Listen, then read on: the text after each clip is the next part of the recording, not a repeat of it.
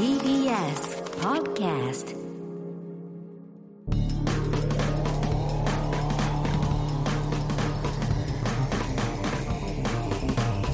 映画の決意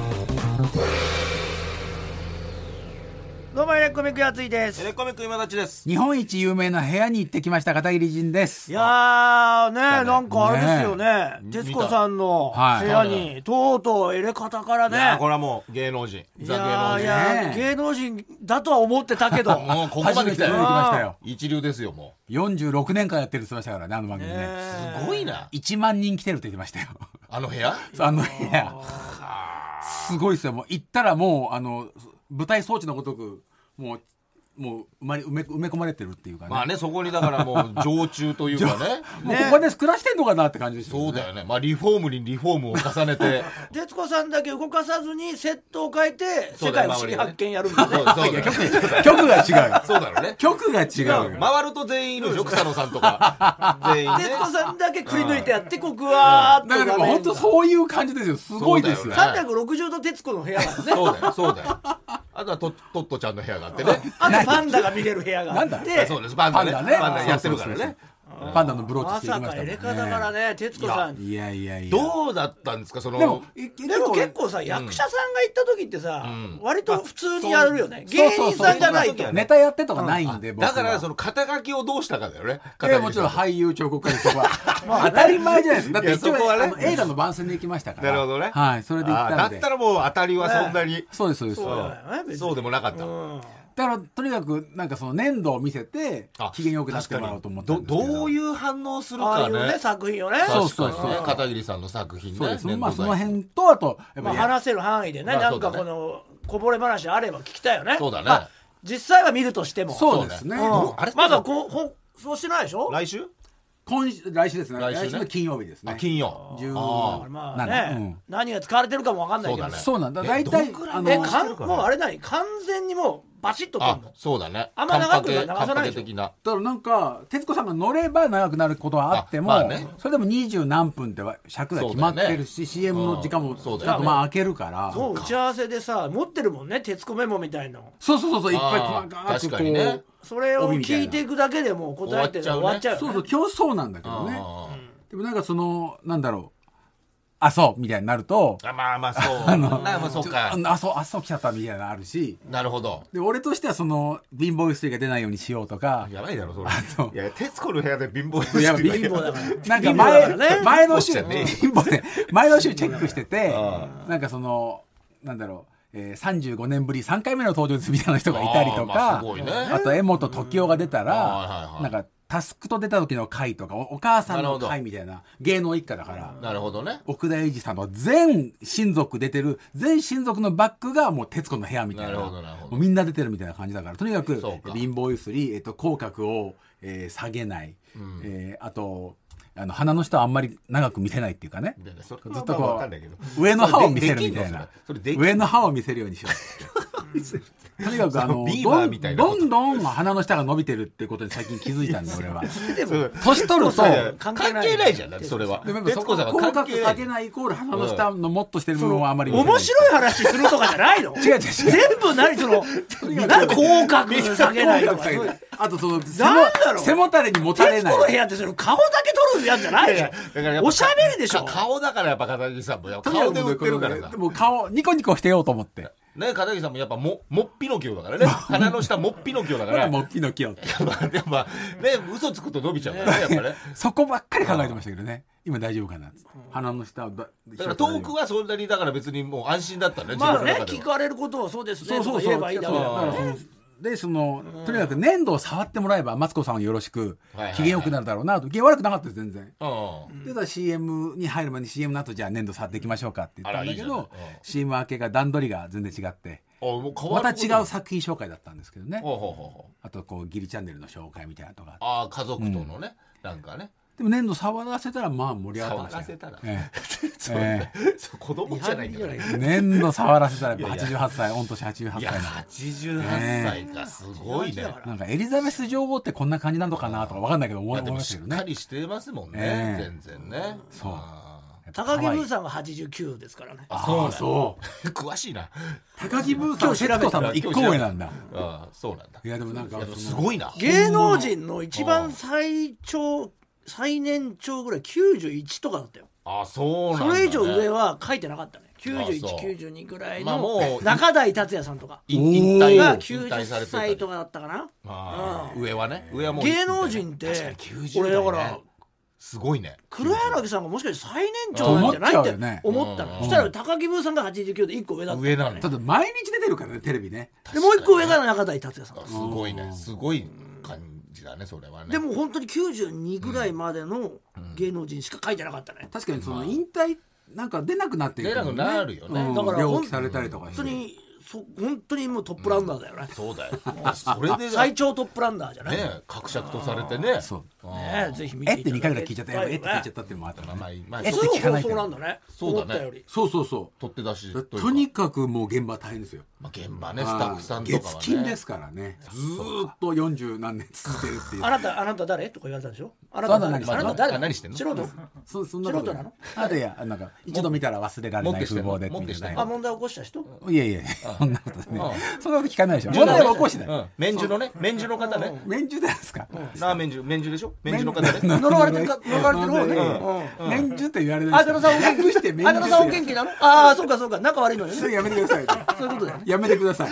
すごい詳しいじゃん。いやいやそれそれだからそれすごい詳しいじゃん。それは調べたらもうネガティブな方面にすごい詳しいじゃん。すぐ出てくるよ。そんなわけない仲いい時なんかなかったわよねいやいやなんかありました2年ぐらいかな？2年ぐらいよね。いやいや大体卒業してからずっと怒られてたわよねあなたいやいやいや村山そういう感じだったよね。そそんなすごい詳しいじゃんそんなわけないじゃん。ぜひね聞いておいてぜひぜひ見てどこ使えるかわかんないですけど、長め長めに結構盛り上がったんで。ああよかった。ねどこ使われたかね。長め撮ったんではい。楽しみですね盛り上が喋ってなかったでしょ。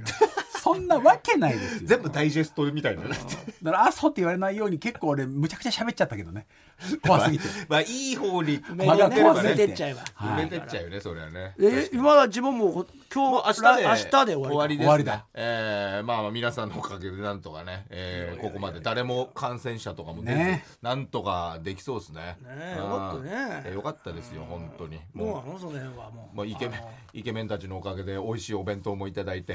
お花の代わりにねお弁当差し入れじゃないんだよ。違うの？そうあのお花とかをもらうっていうのがやっぱそのコロナ禍になって、うん。そのちょっと難しいみたいになってそうだね。だからそれはちょっと一口であの皆さんのお弁当に使わせてもらうっていうファンからの。ことになったんだえよね。ファンの人はお金くれんの？そうそう言った。らお花の代わりに。お花の代わりに。お花をメッセージ入れてくれんでしょ？メッセージとともにそれなんかいいよね。推しの人に見てもらえるっていう。へそれいいな。めちゃめちゃいい弁当なのよ。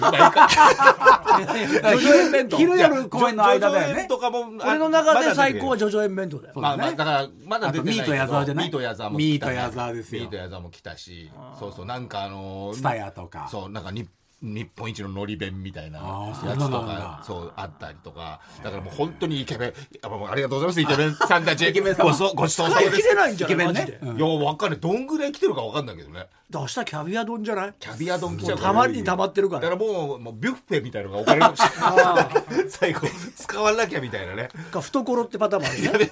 そうだよね。だってそれでもいいよ。懐でもまあイケメンね使い切れなかったんで懐でってことだってで何人ぐらい？スタッフ全員で。全員だったらでもににスタ20ぐらいそんなもんだよねだからね50とかいないもんねいないいないいないだからまあいいイベントちょうどいい感じで割ってんだろうね。割ってんだですよだからまああの本当にみんなこのここ借りてねそのもうロートルのもう40超えたおじさんですけど。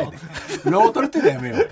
気持ち悪かった中学生だからうん ね、でもだけどまあそれいただいてますよっていうね。ねありがとうございますっていう。明日で終わっちゃいますけど、ね。すよ。ねぜひ当日券でもいいから来てください、はい、時計あるんですねいけるんだ。多分いけあでも最終だか分かんないけどね。ね。あ分かんないですけどちょっと調べてみていただけたらいやーいよいよねもうやついですねそうよ来週ですから来週ですよ。もう来週の今頃は1日目終わってますからね。すいやすごいよね、いやもう1週間ですよあと。まずいまずい。いやもうだから宮迫さんとのどう？コントのね練習行ったんですよ今週。行ってきた。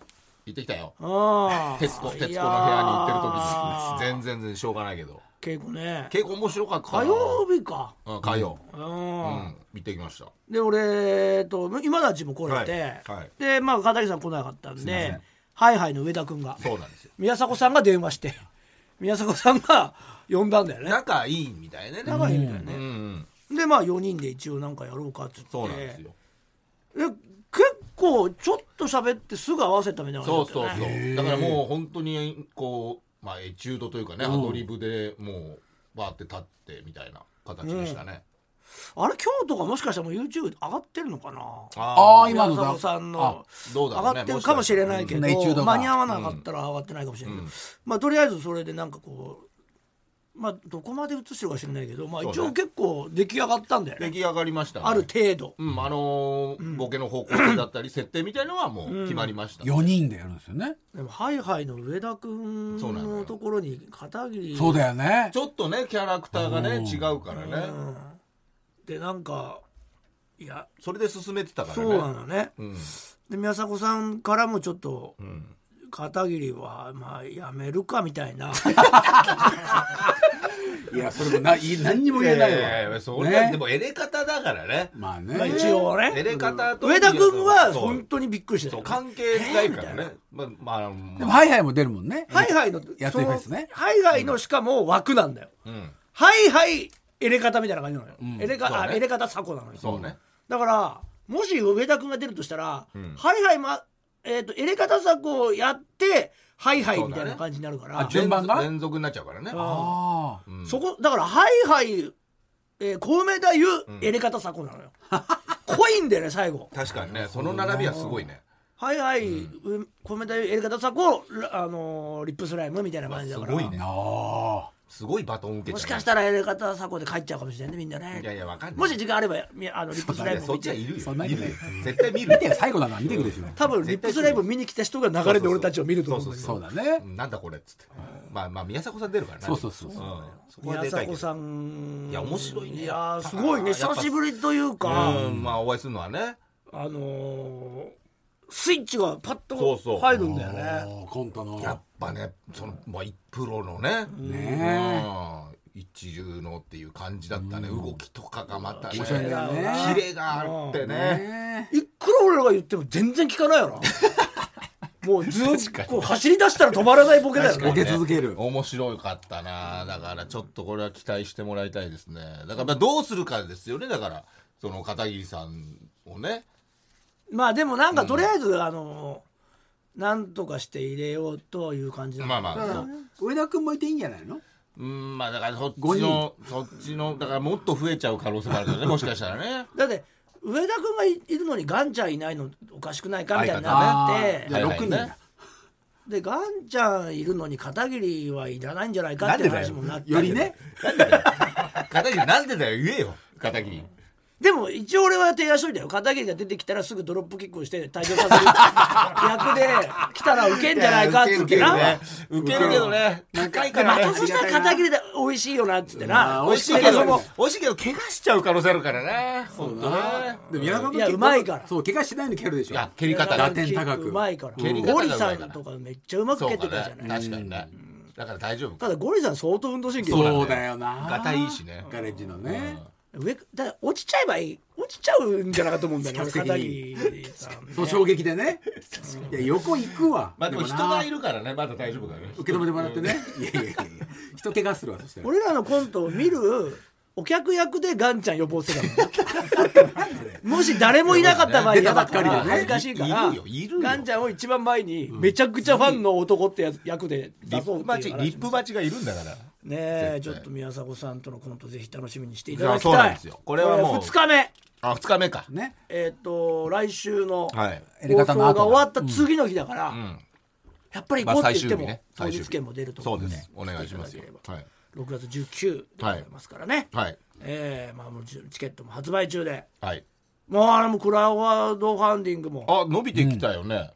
伸びてますねねでも現在だからああともうちょっとで80までいくぐらいの。おお来たねもうちょっとねね70何パーだから。でもまだね20%うあるかん。あと1週間でいけるかなって言ってねみんなちょっとヒヤヒヤらお願いしますよ本当に。ぜひねあの来れない方は生で見ていただいて、無料なんでね、お願いします。えーそこはサポートということでそうですよ。クラファン本も当に。ぜひお願いしたいなと全国全世界。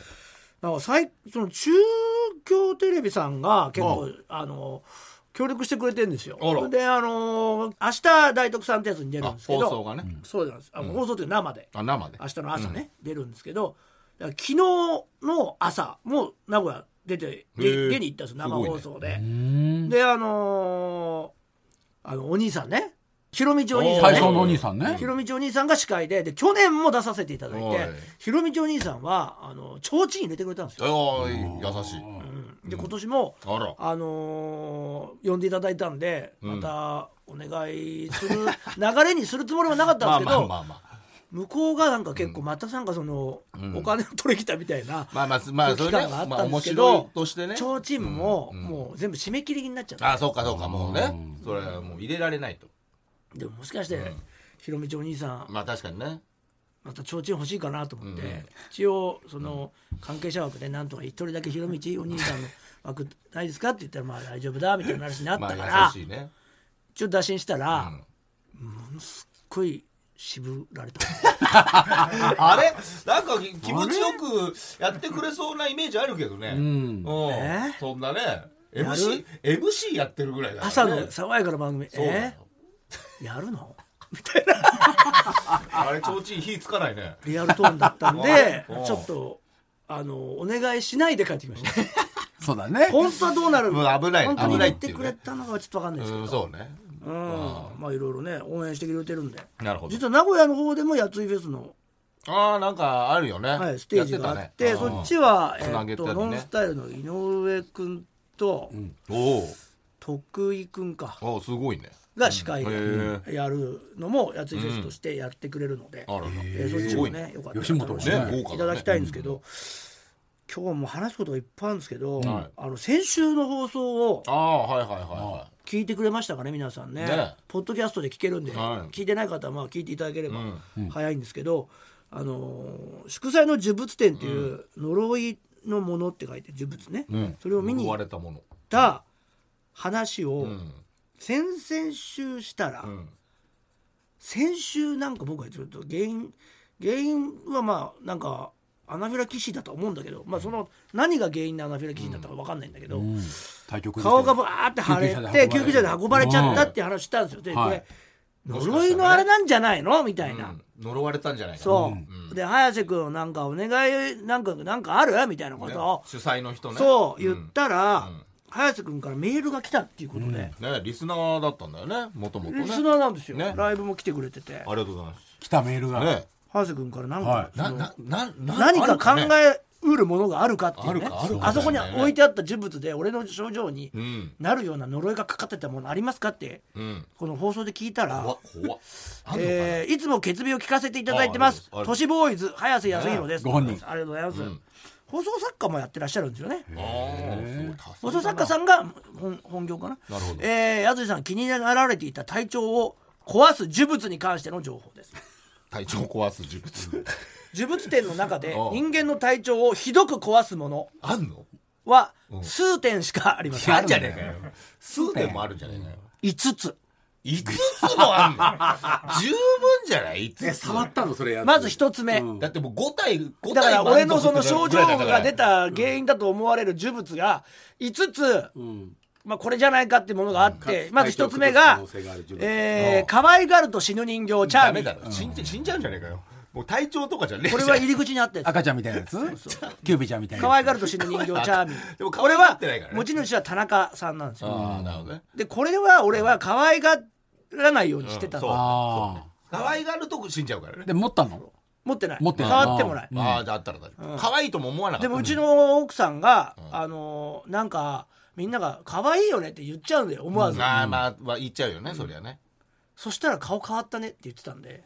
それから俺はあんまりもう初音ちゃんが見ないようにしてたんだよで田中さんもそのビジネスライクに付き合ってて、そうだよね。この仕事が終わったら一切やや仲良くしないって言ってたから、いいね。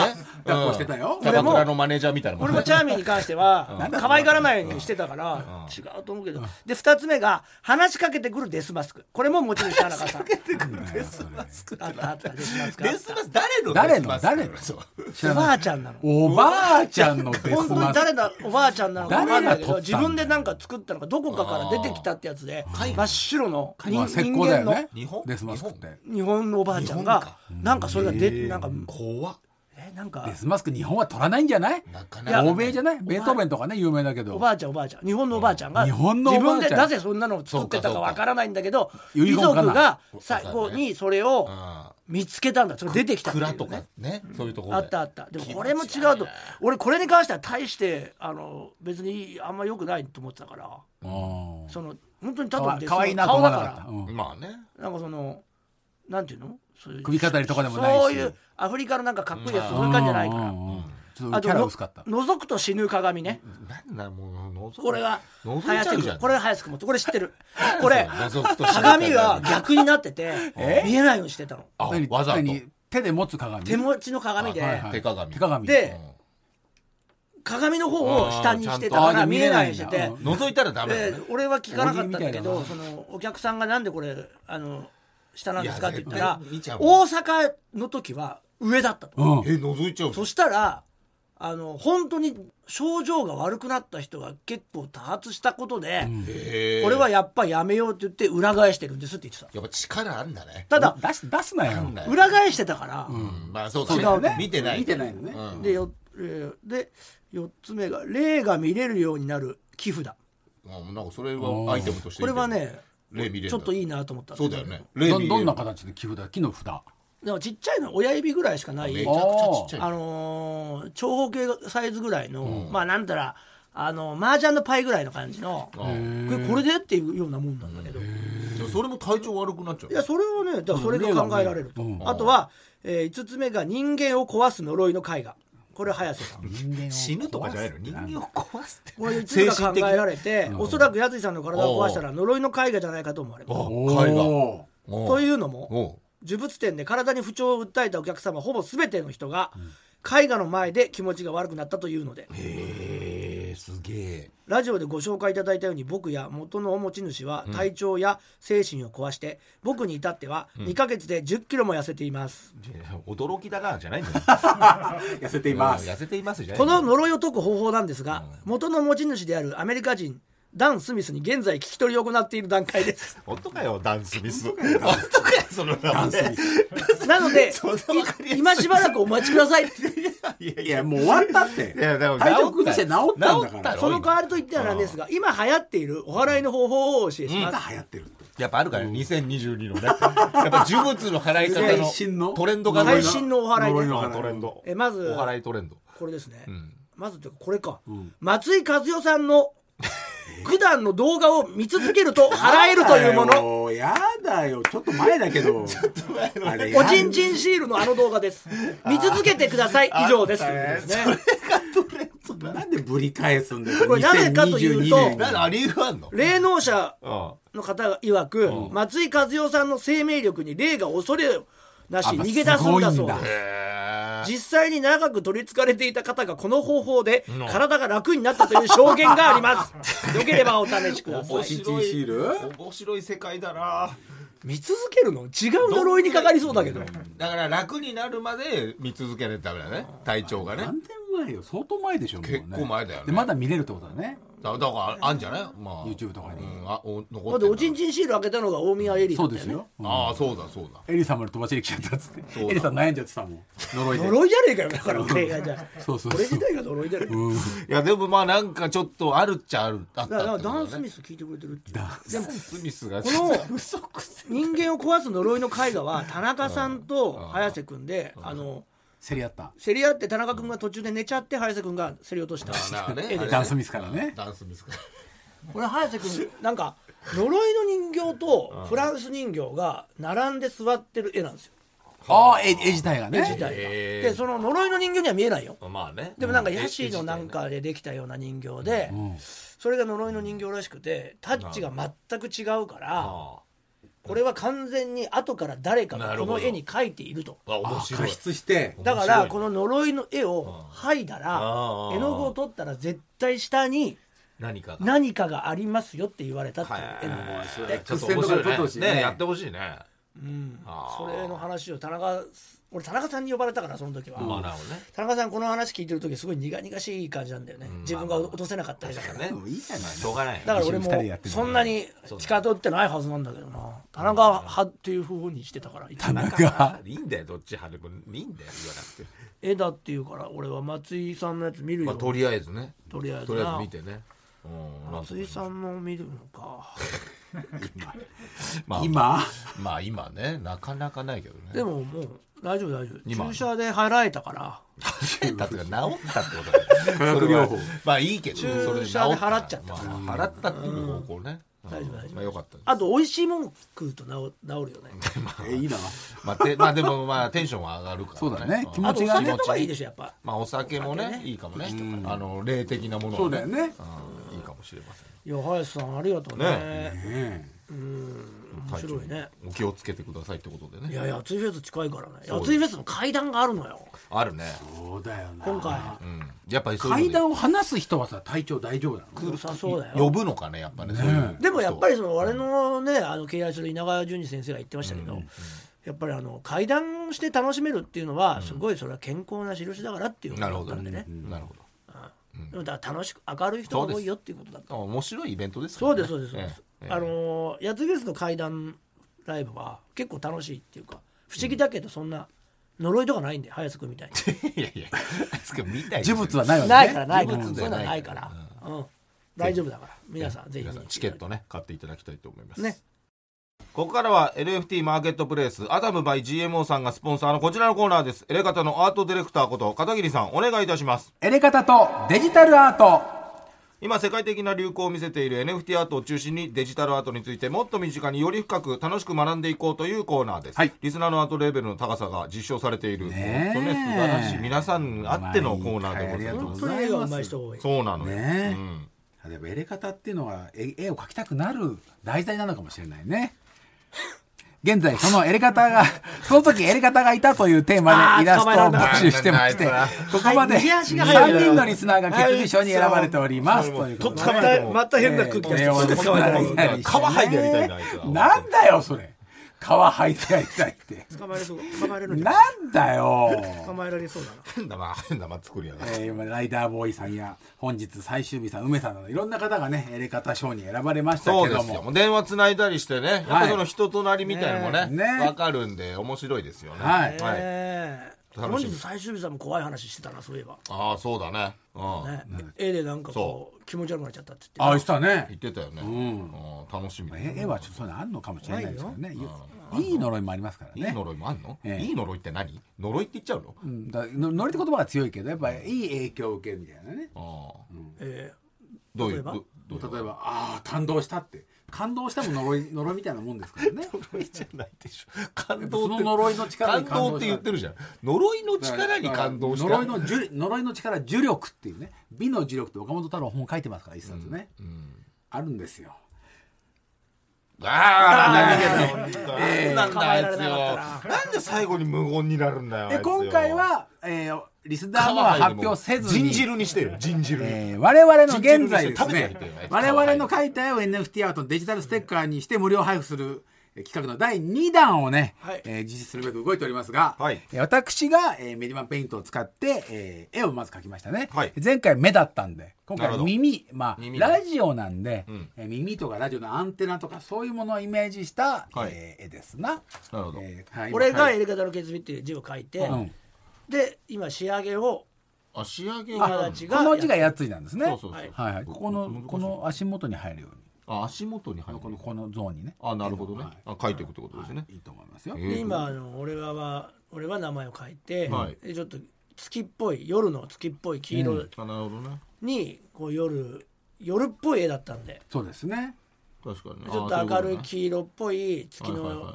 月の匂いのする色をのせてみたんで、あとはどう最後今立ちが。難しいねそういうのやると。何でもいいんですよ。そう何でもいいっていうのが難しいよな、でこれを完成させたらもう第第2弾の二弾の。ステッカーがはい。今日完成するんで。はい、はい。了この作品を NFT デジタルステッカーとして、はい。来週アダムバイ GMO さんから無料配布いたします、ん。どうやってもらえるかと言いますと第1弾の時と同じ、番組ホームページと番組ツイッターで案内を出しますのでそこに貼ってある URL をクリックしていただき指示に従ってもらえれば OK です。今回も限定200枚 NFT アートを配布したいと思います、なるほど。来週のオンエア後18日土曜日の深夜2時から配布したいと思います。これにはもう10は入ってないんでね。10は入ってない。これ10入ってないです。大丈夫ね、はい。入れちゃおうかな10ああ入れちゃう？いい銃ねいい銃ね。NFT10 NF なんだ NFT 初の NFT の中の10そうそうあ来た。デジタル銃でしょ、デジタル銃デジタル銃が相性悪いなデジタルと。デジタルと10デジタルとね。銃そう出てるからねそうよ。岡本太郎でああそうだね。そうね。まあでもデジタルなんだよな。いやでもまあこれはさだから先今だって最後にそこに10込めてさ。ダメだよ。銃って書くなよ。じゃあラーメン10だけ入れ出してーメン銃ってやめろラーメン銃ってエレカタのケツビっつってんだから壁面だったりして誰ももらわなかったりやしてめてよ誰ももらわない銃はやめて喜そうだね。びをね。そう喜びをよ楽しい楽しいものをね。ポジティブな銃だね。ポジティブな字をはい。ましょう、えーということなんでぜひともよろしくお願いします。はい、はい、そして引き続き、その時やり方がいたをテーマにした作品も募集していますよ。宛先は elekata.tbs.co.jp、エレカタ .tbs.co.jp、エレカタとデジタルアートのコーナーまでお願いします。世界があなたの作品を待っていますよ。リスナーの皆さんお待ちしております。ここで、アダム by GMO からのお知らせです。皆さん、NFT ってご存知ですか ?NFT はコピーが簡単にできてしまうインターネット上のデジタルデータに唯一のものとして価値を持たせ、それが本物であると証明する仕組みです。そんな NFT が多く出品されているのが NFT マーケットプレイス。 Adam by GMO Adam by GMO は NFT 出品購入のためのウェブサイトです。デジタルアートやトレーディングカード人気漫画家による書き下ろしイラストなどさまざまな NFT が出品されています。あの有名なクリエイターの作品や掘り出し物の一品まであなたの欲しい NFT がきっと見つかる。オンリーワンのデジタルアートが探せる買える NFT マーケットプレイスアダム by GMO 詳しくはアダムスペース GMO で検索してみてください。なおご利用の際は出品されている作品のストア詳細をご確認いただくようお願いします。以上アダム by GMO からのお知らせでした。生きててよかった10個の事柄。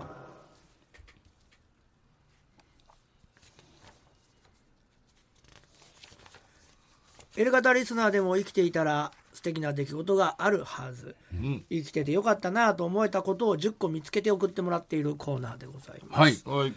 えー今日はですねラジオネーム高島平に日が沈む、ほら、常連ですからね。うん。ね最近最近あまりとかまあですかね。コーナーがなかなかねあれですけど。つい最近普通の人にはなんてことのない会話が心から嬉しく感じたことがあったのでへえいいじゃない。長文ですが聞いてくださいああちょはうどいいですよ。いい始まりだね、もう樹とか言ってたの本当にもう。恥じたいねこっちも。あなたなんですよ。え？本当に呪われるからね、本当に。いや大丈夫です。片桐さんですよ。なんで俺なんだよ。そうやめて片桐さんですよっていうの。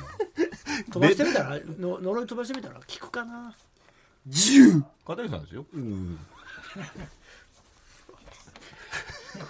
何しろ弱いんですよね。な自分がやっぱりなっちゃうっていう気持ちがなんか強すぎるんですかね片桐さんから。もうやる前から呪われてるんですよ。そうなんかね。やる前から呪われてるってやめてくんない。だからもうもうこっちは絶対ななんですよ片桐さんがもう呪われてんだから呪われてるんですかそうそうだからだから。呪われてないです。俺呪われてない。そんな感じするね確かに。2022年はそうなのよ。呪われてない。2022年は呪われてない。2022からでしょ？呪われてる。もう去 年何だったんだよ。じゃあ2021年何だったんだよ。2022からね。首太くなってない？なってないよ。ああやっぱり来てるなんで首が初期症状ね。初期症状。呪いの呪いの初期症状だよね。行きましょう。首フットじゃん。ね。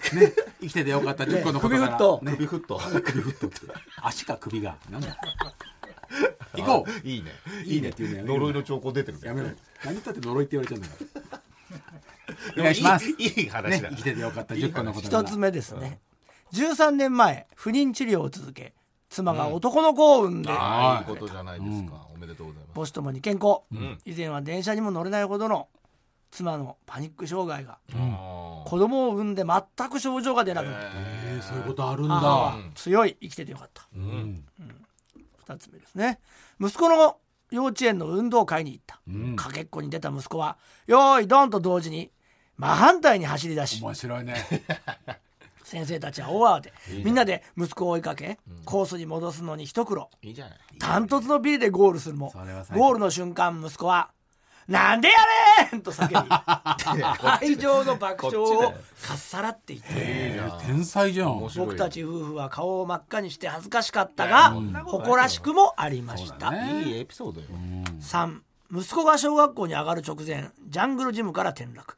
足が絡まり脛骨を骨折する。どこ脛骨ってどこ？すねですかすね。そのすねの太い骨がやめて。綺麗に折れあレントゲンと記念撮影。家族全員無意識にピースサインをしているのがバカっぽい。とりあえず息子が生きていてよかった、まあまあね。そうね。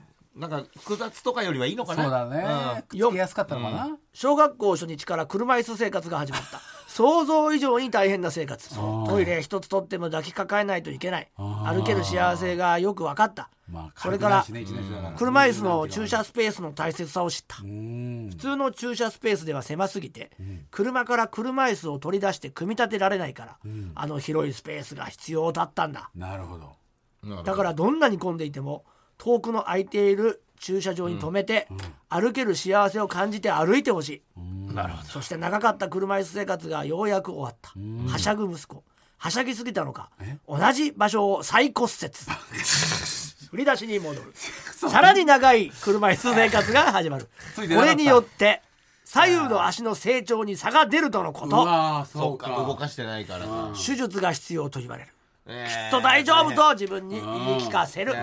いい方向に行ってくれ。5息子が中学生になる。うん。足の成長は順調だが素行が悪くなる。ああそっちか学校行ってきますと言って川で遊んでいたり。うんなんかまあそそこの自転車で遠くの町まで行ったり。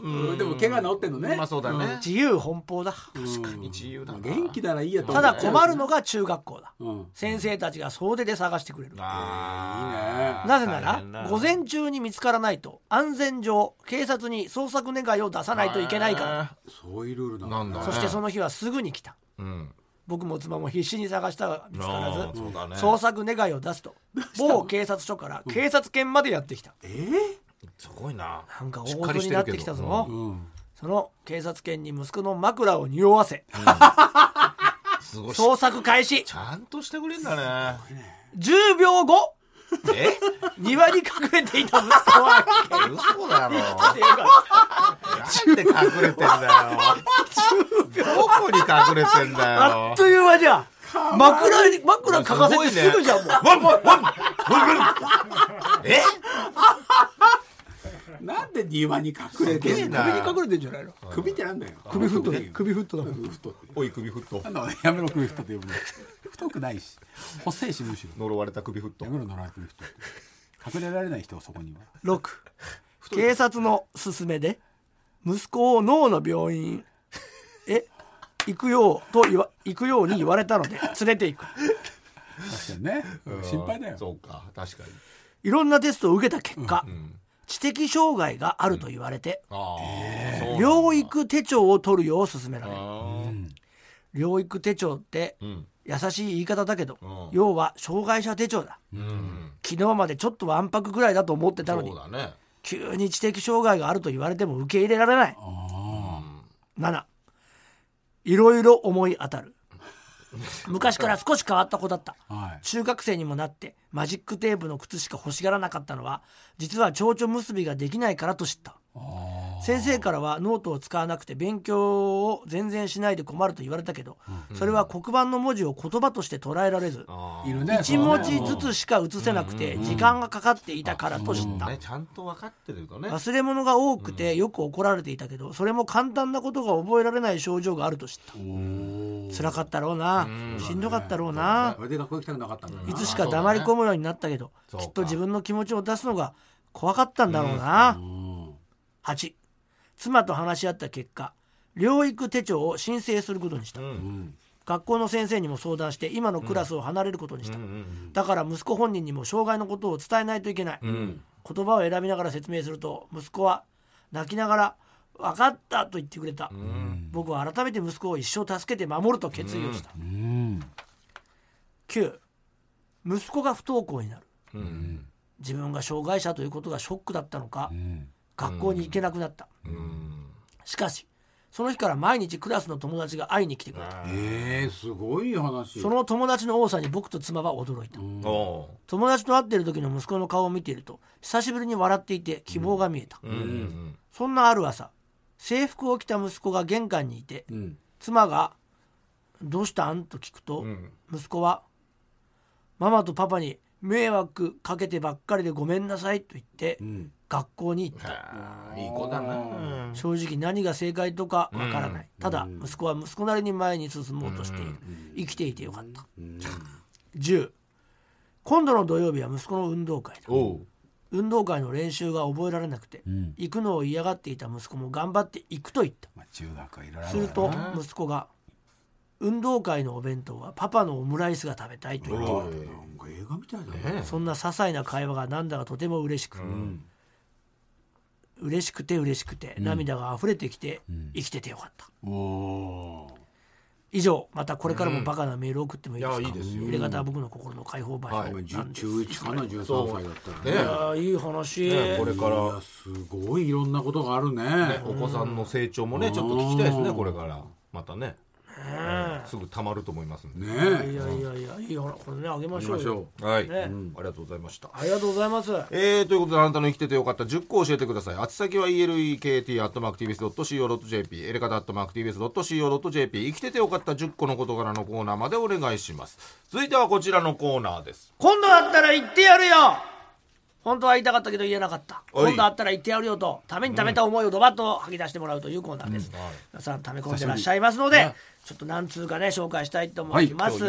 首太いよって言えたし、溜め込んできたやつを。ため込んで見てなんとなく思って言ってるだけなんだよ。見んなよ。太ったんだよ。それだよ首が太くなったんじゃない太ったんだよ。体フットね。体太だよ。ああ顎顎マンルね。顎マンルだ。アコマンルだよ。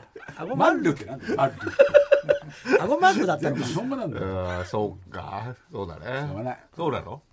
3回唱えな寝る前に。いつも顎マンル顎マンルアコマンルなんだアコマンルアコマンいや、それが10を解く、本当唯一の形ルなんでだよはいはい。なんで銃の途中だンルアコマンルアコマンルアコマンルアコマンルって。なんだよ。俺それより鼻の下もの方が嫌だもん。ああ、だからそれはまた違うのなんだよのなんだよが早いよ。そそれ何それこれあの鼻の下も減らされな気持ち悪い気持ち悪い顔ぜひ見てほしい今すぐツイッターにつぶやこう、これこそ気10だよ持ち悪いこれは呪われるよこれをこのこのわ上唇の運動をちゃんとやんなきゃいけないこれをそれを良しとしてんの？やばいって呪われてる。って徹子の部屋もなるべくやばいよ。やばいよ。がぜん楽しみになってきた。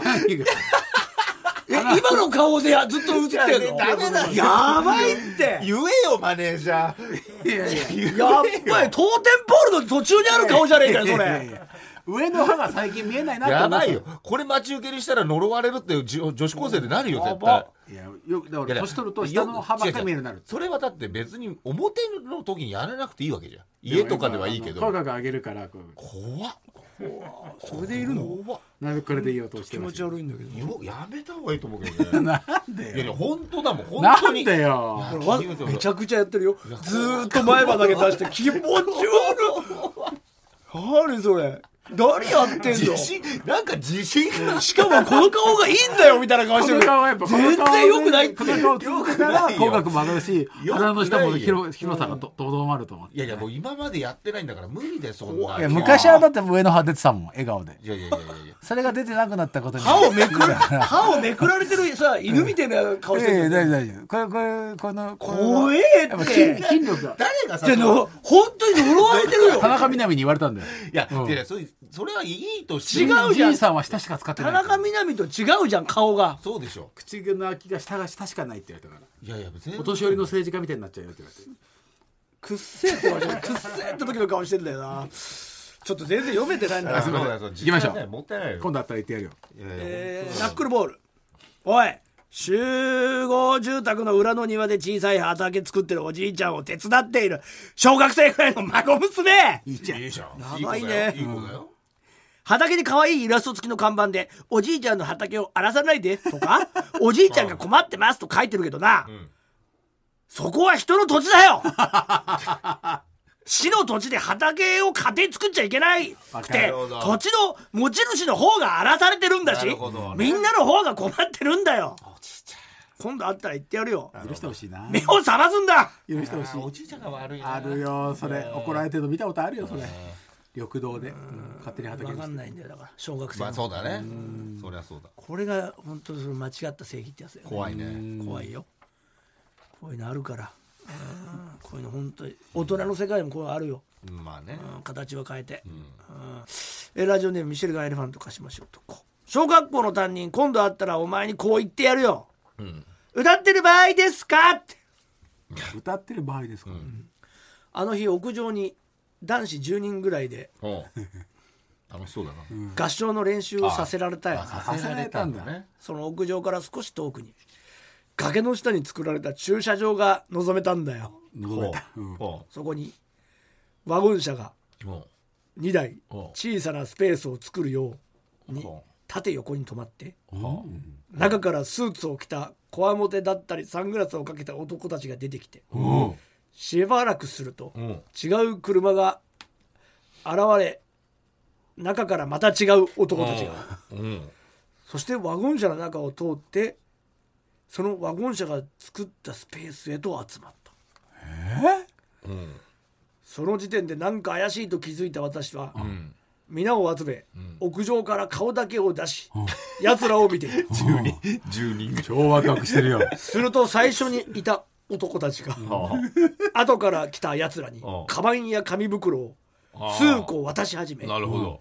確認している。あなんか取引？取引だ物の。するとふと紙袋の中でさらに何か包まれたものの片鱗が見えた。ああ。確認してる。その時僕たちはみんな同じことをつぶやいた。黒い。黒光りする何かが見えた。それが銃かどうかもわからないがいいような遠いけどねそんな時担任の先生が現れた。僕たちのは事の全てを話したあ正義感でね。先生うん。あんたはこう言ったらうん。それより練習してるのか？いやいやいいね。いいね。俺たちはいやいやいや先生いやいやいやいやいやいや銃銃かもだよ。先生銃銃だよ。先生あんたは歌いもしないで何やってんだ！って怒って。怒ったよななってる。来たね。だから今度会ったらはっきり言ってやるよ。あ歌ってる場合ですか？翼をくださいじゃないよ。お前110番してくださいってんだよ。確かに。本当だね。ああすげえな。学校の規範を守ることに必死で社会性をなくした教師という名のモンスターがよ。モンスターだなそんなことああにもうほらほらさっきのやつらの駐車場もういないよ。ああああこのクソ教師。てめえのその腐った倫理観ぶっ壊してやるよ。それでもさ同級生とかとずっと話すだろうね同窓会とね。あかねん時ねだからその後ね発砲事件とかあったらね。そうだよ。どこの町のどの崖なんだろうね。面白いな。そんなことより練習してんのか！その声も聞こえちゃったかもしれない。いないのかもその時は。まあまあどんぐらいの遠さかわかんないけどね。だってもう見見てるのバレたら殺されちゃうかもしれないとかって思思うったん思うよ。ね思うよ。すごい。なかなかできびっくないりしちゃうやろうな。俺たちに怒ってんの？って思っちゃうねまずええ俺たちに怒ってる？これ先生。違うでしょって。練習してんのか？って歌い物しないで。何やってんだ？いやそんなことが起こったんですよ。うるさい。歌っ歌っててんのか？るいや歌ってる場合じゃないよ練習してんのか？崖の下で銃の取引してたんですよ。あげよう。あげましょう。いやーこれはいいなんだこの話。面白いね。凄まじいな。やってほしいもんね。映像化してほしいわ。本当もう映像化してたよ。うん。突破ファイルとかでやってほしいよ。ねえ。さあということで皆さんの言いたくて言えなかった一言送ってください。宛先は elkt.tbs.co.jp やり方 .tbs.co.jp 今度あったら言ってやるよのコーナーまでお願いします。TBS ラジオエレカタの決日そろそろエンディングのお時間です。本日の放送月曜日にポッドキャストでも配信アーカイブとして世界中どこからでも聞けますのでぜひ登録お願いします、そしてエレカタの決日ポッドキャストの番外編として我らが事務所ティンクルコーポレーションの、えー若手芸人たちがですね週替わりでパーソナリティを務める番組が配信されております。番組タイトルはティンクルの頭冷やせ、来週月曜配信の担当は男女コンビポルコの2人です、面白そうだったよ。怖い話したあってよ。そう。あそうなんだ、あー今回から怖い話を そっちになったの？入れてもらおうっていう、なるほどね。普通の話の中にね。なるほどね、もし体験してる人がいればあねったんだよ。へえ楽しみですね。怖い話してる間に体面白い。調体調悪くなっちゃったっつってえ？話してるやつが。やっぱあるんじゃないの？やっぱそういうの。なんか怖いね。おかしいもん首とか。もう本当に首に出てるね。首わかんないじゃん。顎丸どこが。顎丸まで行ってないし。顎丸のほ呪いね。ほこっけでしょだって俺いやこけてないの、あれ顎丸だじゃ太ったんだ。ちょっと太ったかもね。普通の話だよほほっぺたがこけてないもん。こけてたねそっか昔はね。うん。だからやっぱそこに呪いが入ってる、うん。違うんだよ太ったっつってんじゃん鼻下ももあるし。した。鼻気持ち悪い。ですね気持ち悪い。いやもう言われて変なかお。出てるよそのその呪いが。本当やばいやばい。うん。うん。怖いよ。うんテレビ出ようって思ってたからやばいよそそのの顔でずっといたっつ うんだからやばいよ。どうどうかしてるだから。全部呪いがもう呪いが5個6個もう入ってるよな。多重できてるよ。エレガタ劇団もその顔おでやれよ。やんでよ。やんでよの呪いも来てるから。やんでよじゃん。そのその顔やったら笑っちゃうよ ということでここでもろもろ。宮迫さんにも見せてよ みんな見に切ってよ。さあもろもろお知らせでございます。あと本をね書きまして、ね。いよいよもう来週の月曜日、うん。6月13日に発売になるんですけど、急遽えっと発売日にイベントをやることになったんですよね。ええよかった。えー今日今日決まったぐらいのレベルなんですけど、うん。えー6月13日、えーに発売日イベントとして渋谷の大聖堂書店さん、うん。あのースクランブル、そうだね。ええ有名なところね。うん、スクランブルのもうほんと下のとこね、うん。